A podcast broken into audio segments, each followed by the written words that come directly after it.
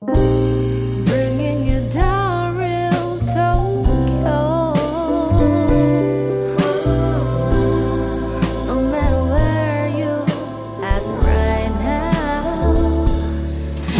is Tokyo FMO.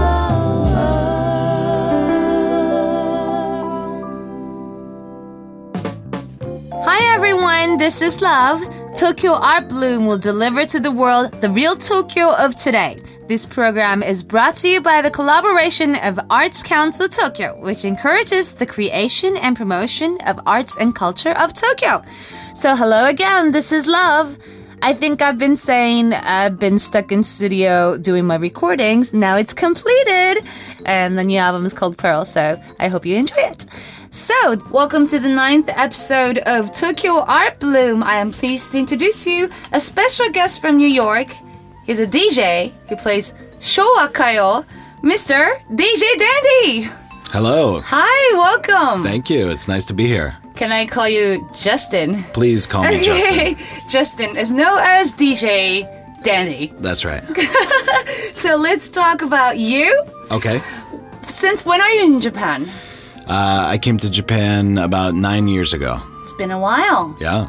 Did you imagine yourself to stay this long? I didn't when I first came here, but now I can't imagine leaving. Oh yeah? Yeah. Why is that? Well, various reasons. Uh, I really fell in love with Japan and I love my life here, and I've been here for nine years. Yeah, nine years is a long time. When you first came to Japan, you were in Nagoya. Is that right? That's right. I was in Nagoya for three years when Three I first years. moved here. What brought you to Japan in the first place? Uh, before I came to Japan, I was living in Korea oh yeah. for a year. And I came to Japan on vacation and I traveled around and I fell in love with Japan, so I decided to move here. You're originally from New York, right? That's right. Not New York City. I'm originally from Albany, New York, mm-hmm. representing the 518, mm. as we say. Yeah. And then I moved to New York City for university. Yes. And I heard you were dancer.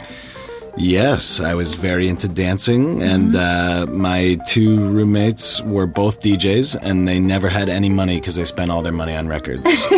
DJ life. yeah, so I, I swore that I would never become a DJ. And spend all your money on records? Exactly. I said, I, I see what these guys are doing. I'm not going to go down that road. And then, uh, unfortunately, a few years later, I went down that road. What what you know made you a DJ? Uh, well, initially, I bought a secondhand record player for $5 at a garage sale next door to my house. and then I said, I need to start buying records for this thing. And I set myself a limit of $1 per record. so I started going to secondhand shops and finding They old sell records. records by one dollar. Oh yeah, for Oh, sure. yeah? Salvation Army, Goodwill, different secondhand shops in the states, and uh, I started buying a lot of like 50s and 60s lounge music, Great. and then uh, some 80s stuff. I love 80s stuff, and that's what I first started collecting. And you started digging all these one dollar records, and you Oh yeah, find yourself in a room full of records, right? I got completely addicted So you started your career as a DJ in New York, then in Portland. in Portland. yeah, Sorry. after I left New York. And then you were traveling around. You were in Korea. You traveled to Japan. You kind of had a sense to try how Japan is like. Oh yeah, absolutely. And how's Na- Nagoya? Nagoya was great. Uh, I've got a lot of good friends in Nagoya, and uh, there's a lot of great DJs there. Uh, uh, some really good bands. There's a nice mod scene, like Yes, 60s mod scene. especially in Nagoya, Yeah. they have a certain culture. Yeah, it's, It's and and uh, on. there's a psychobilly scene. Yes, as yes. well. That uh, yeah, I got to meet all these great people, great DJs, great Nagoya bands. is great for punk lovers and those kind oh of yeah, music. it's got a long history. And they got a good venue, really Great old venues. ones. Yeah, yeah. So you started playing there. Yeah, there was a club called Club Buddha. And uh, I had some friends that did a kind of a mod dance night there called Dance Craze. Okay. And uh, they asked me to join them to DJ, but I didn't have any of my kind of 60s records with me in Japan.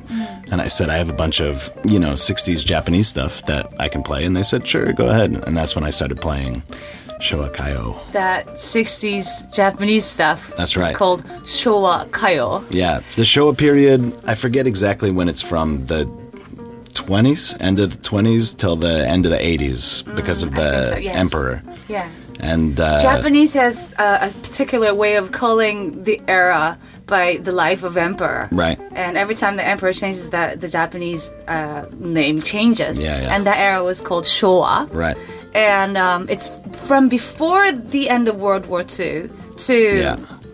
80, Yeah, 89, I 89, think I is think, the yes. is the cutoff point. So to me, Showa is like the time Japan developed the most after you know losing the war, but that brought a lot of different cultures to our country, especially music and uh, those kind of stuff. Yeah, that's right. There were the kind of the earliest records that I have. A lot of them are really influenced by Latin music. Oh yeah. So Frank Nagai, who is Mm. kind of like the Japanese Frank Sinatra, maybe. he actually did a Thank you for calling Sinatra cover album, I think. I think so, Which yes. I have heard a couple songs I off I think of. he named himself after Frank Sinatra. yeah, I, I wouldn't be surprised. Mm. He was a stylish guy. You're a stylish guy Why, too. Thank you. Everybody, he's dressed up in a really nice suit and a tie. They don't call me DJ Dandy for nothing. You get a style.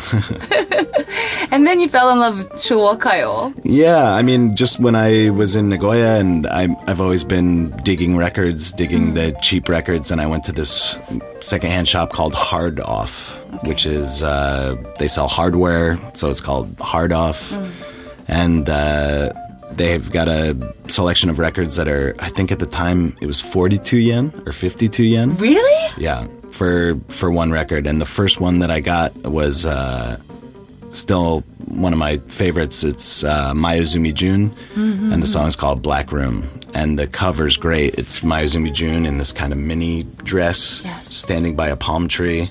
And I was like, oh, I gotta buy this. And then I listened to it, and I was like, wow, I gotta find more of this stuff. And then little by little, I just kept on digging. I'm surprised because Showa Kayo, the Showa music, is mostly inspired by the music from overseas, especially America. You're an American. Yes. So it's like, you know, the music developed on its own in Japan, Yeah. being influenced by the American music, and it kind of turned out to be sort of different For sure. from the original American music. Yeah, like a lot of the there's a lot of uh, festival music that made its way in, and it, and it mixes with the kind of '60s sound. But I like '50s and '60s stuff, and I was living in Japan, so I thought I would kind of explore it a little bit. And uh, yeah, they went from the Latin thing in the '50s and kind of jazzy stuff, and then in the '60s there was a lot of it's called group sounds Yes, or GS, yes. and they were emulating the Beatles originally, I think, but then it got a little psychedelic mm-hmm. also. Mm-hmm, the psychedelic ones are a bit more expensive. Mm-hmm. Oh yeah. Yeah. How much were those? Oh, I don't know. I, I, I, I don't stick know to the how much bargain the bins. records are anyway. Like in general. Well, it depends if you know where to shop. But if you go to a record shop, uh, I mean, you could pay upwards of, you know, 2,000 yen for 20 dollars in America for for a good kind of group sound seven inch. Uh, of course, you could find some for 300 yen or 500 yen. You know, some people may love those kind of music by the first touch. Oh, it's kind of special. They might love it. But you started digging all this music and started collecting. Yeah. And now you're like a professional Showa Kayo DJ, right? I don't know if I'm professional. I think but- you you are professional.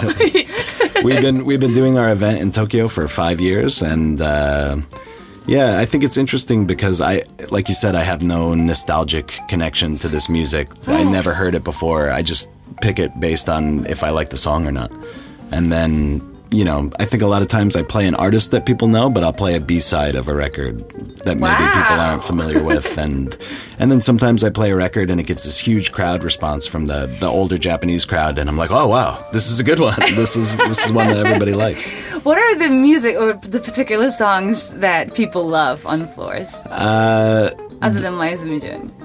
Mayuzumi Jun is always a, a crowd pleaser. There's one that I always play at Showa Kayo Night by this band called the Downtown Boogie Woogie Band. They're they look super rockabilly. Uh, I think they started in the 70s and they went into the 80s.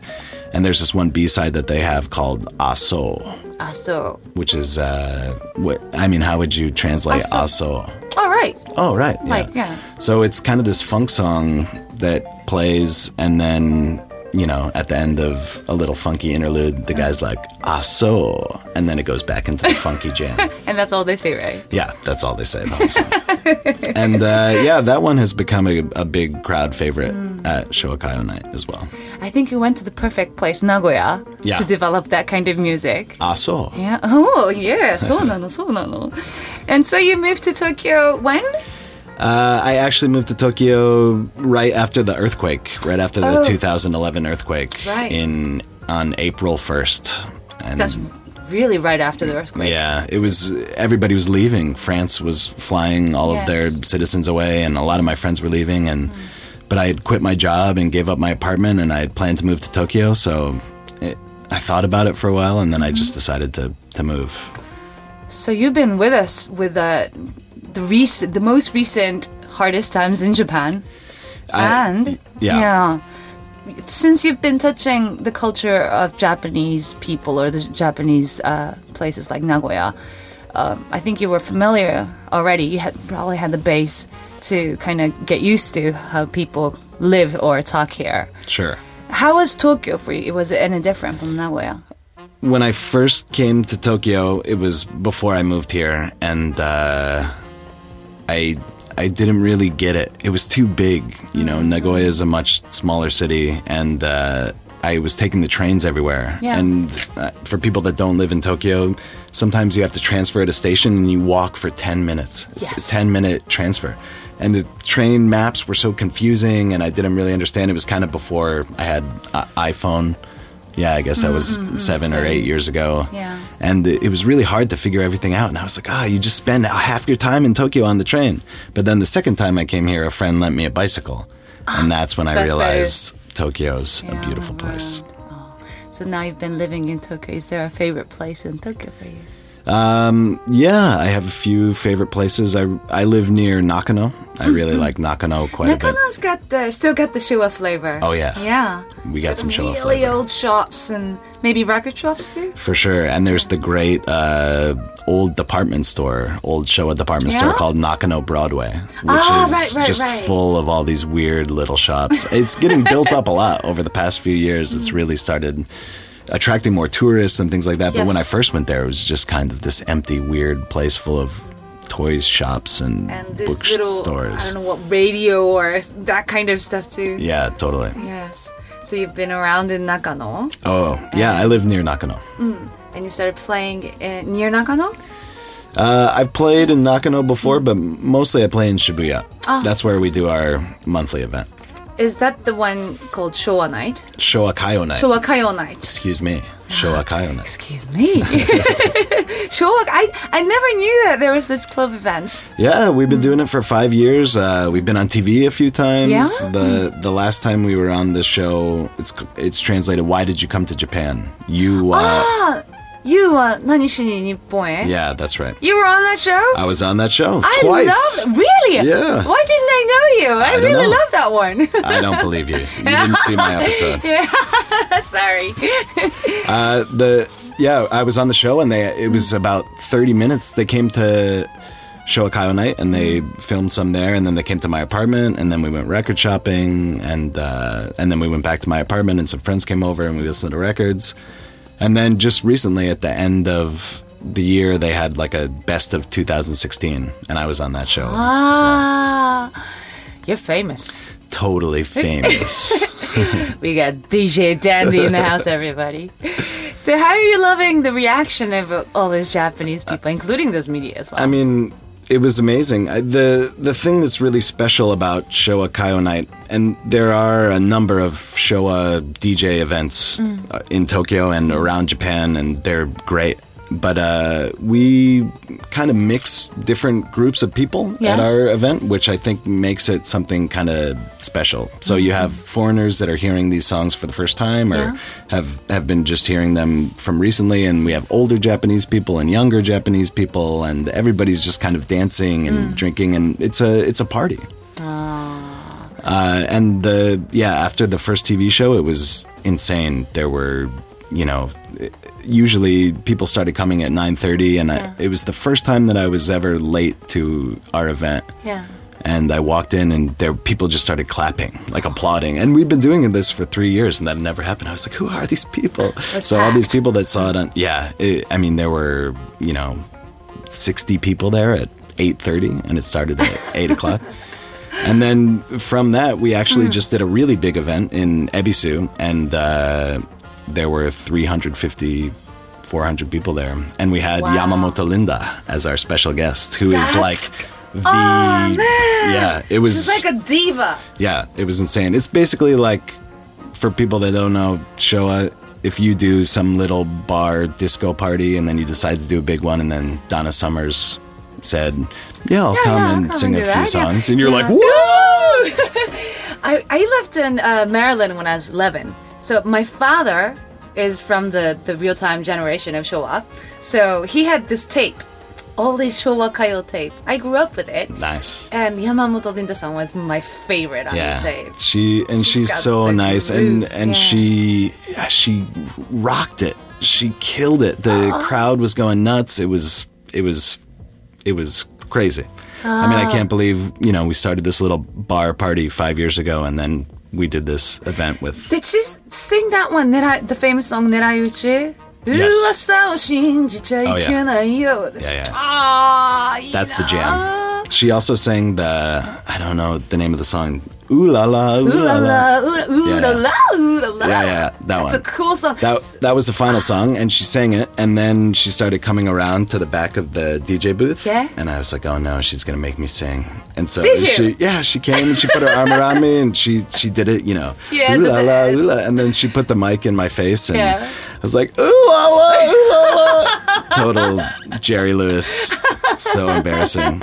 And then I thought maybe maybe it wasn't so bad, maybe I'm just being hard on myself. But then I saw a video after, and it was exactly as bad as I thought it was. Okay, but no one can say no to Miss Linda. Of course not. No, I wouldn't. I wouldn't pass up the chance to sing a song with her. Wow, you must have been enjoying that special moment. It was amazing. It was just last week, the 9th. Really. Yeah. Oh, when's the next time? The next big one. Yeah.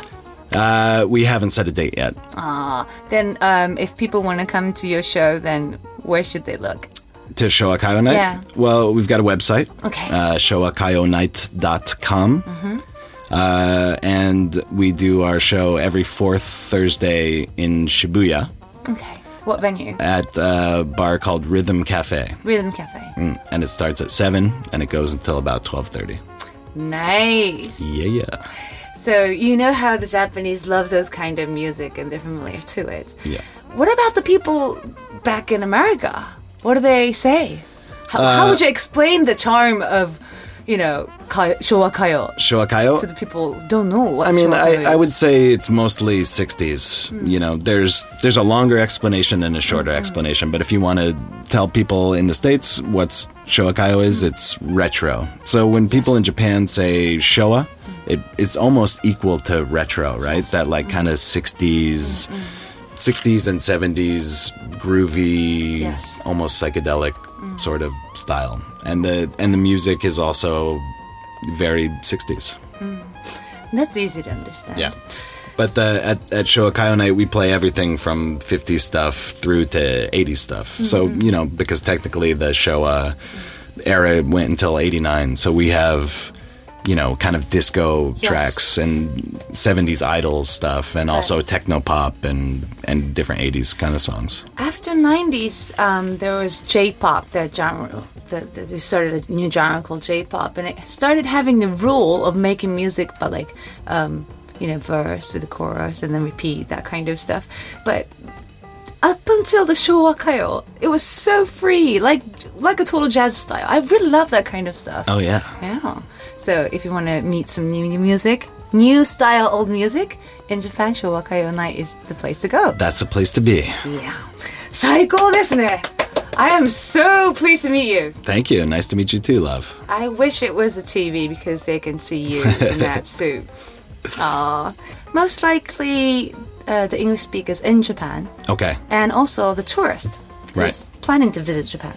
Well, I think if you come to Japan, you should Especially definitely, Tokyo? yeah, if you come to Tokyo, you should definitely check out a number of different things. But uh, I think one of the best things about Tokyo It's one of the biggest cities in the world, but it doesn't feel like a big city unless you're in Shibuya or Shinjuku. There are so many small little neighborhoods, and all the neighborhoods have their own butcher, their own supermarket, their own everything. And it's so quiet. I, I live a 10 minute bike ride from Shinjuku, Hmm. and in my neighborhood, after 10 p.m. on a Saturday night, it's it's dead quiet. And so that's something that's really nice is that you've got this thing about big city life, and then you also have The smaller neighborhoods. yeah the smaller Kind of neighborhoods, and each of these neighborhoods are are worth exploring. I, I don't think you could. I think you could live here your whole life and never really know all of Tokyo. Ah. I'm still learning new things every time.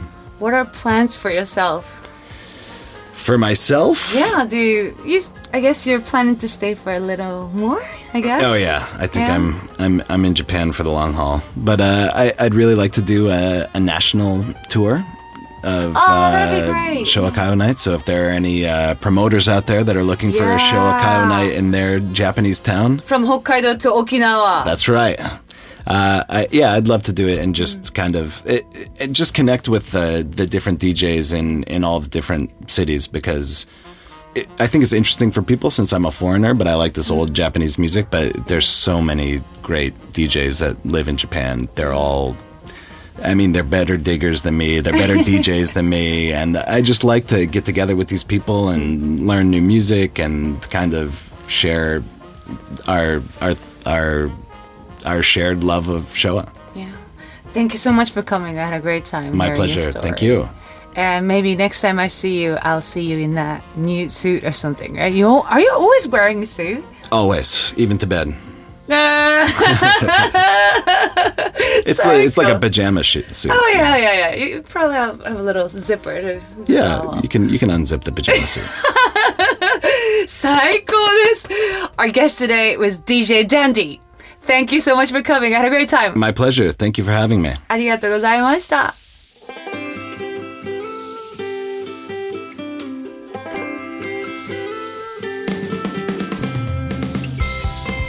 It's time for the information from Arts Council Tokyo. The first event that I would like to introduce is called Let's All Enjoy the World of Nihon Buyo, the Japan, which will be held at the Nihonbashi Public Hall on Saturday, 4th of March. In this event, top leveled and famous Nihon Buyo performers will introduce you the world of Nihon Buyo and Japanese music in a way that all can understand. The event includes a popular classic drama called Tsuri Onna, which is based on the story with finding a bride with comical story development. Also, before and after the program, you can experience the traditional culture. For example, you can experience shamisen, ohayashi taiko, the drums, koto, wigs, costume, and props, as well as you can also view the makeup demonstrations. You can truly enjoy from the start to end. English translated ear guide phone is also provided.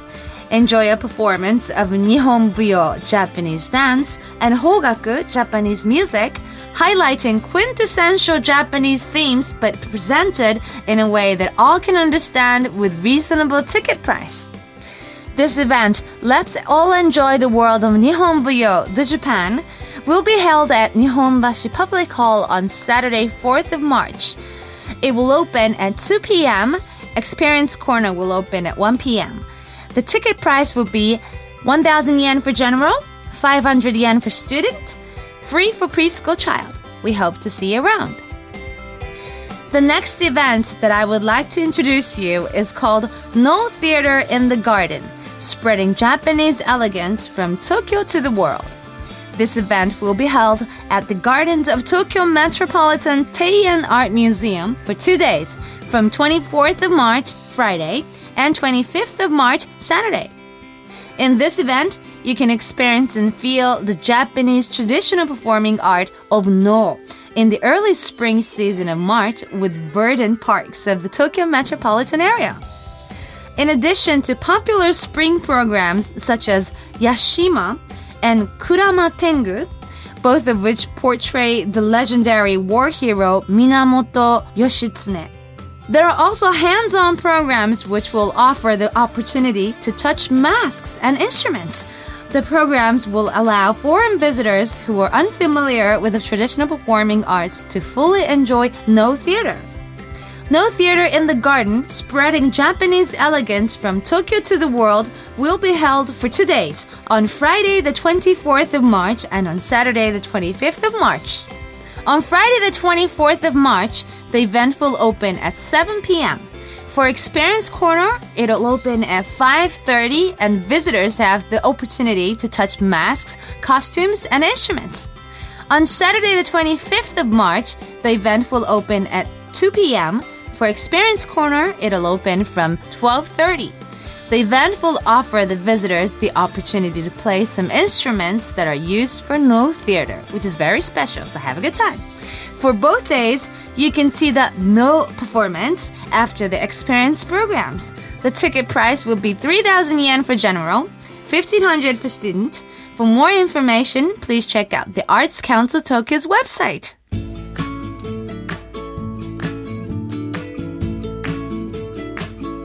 So I hope you enjoyed the ninth episode of Tokyo Art Bloom. Today's guest was DJ Dandy from New York.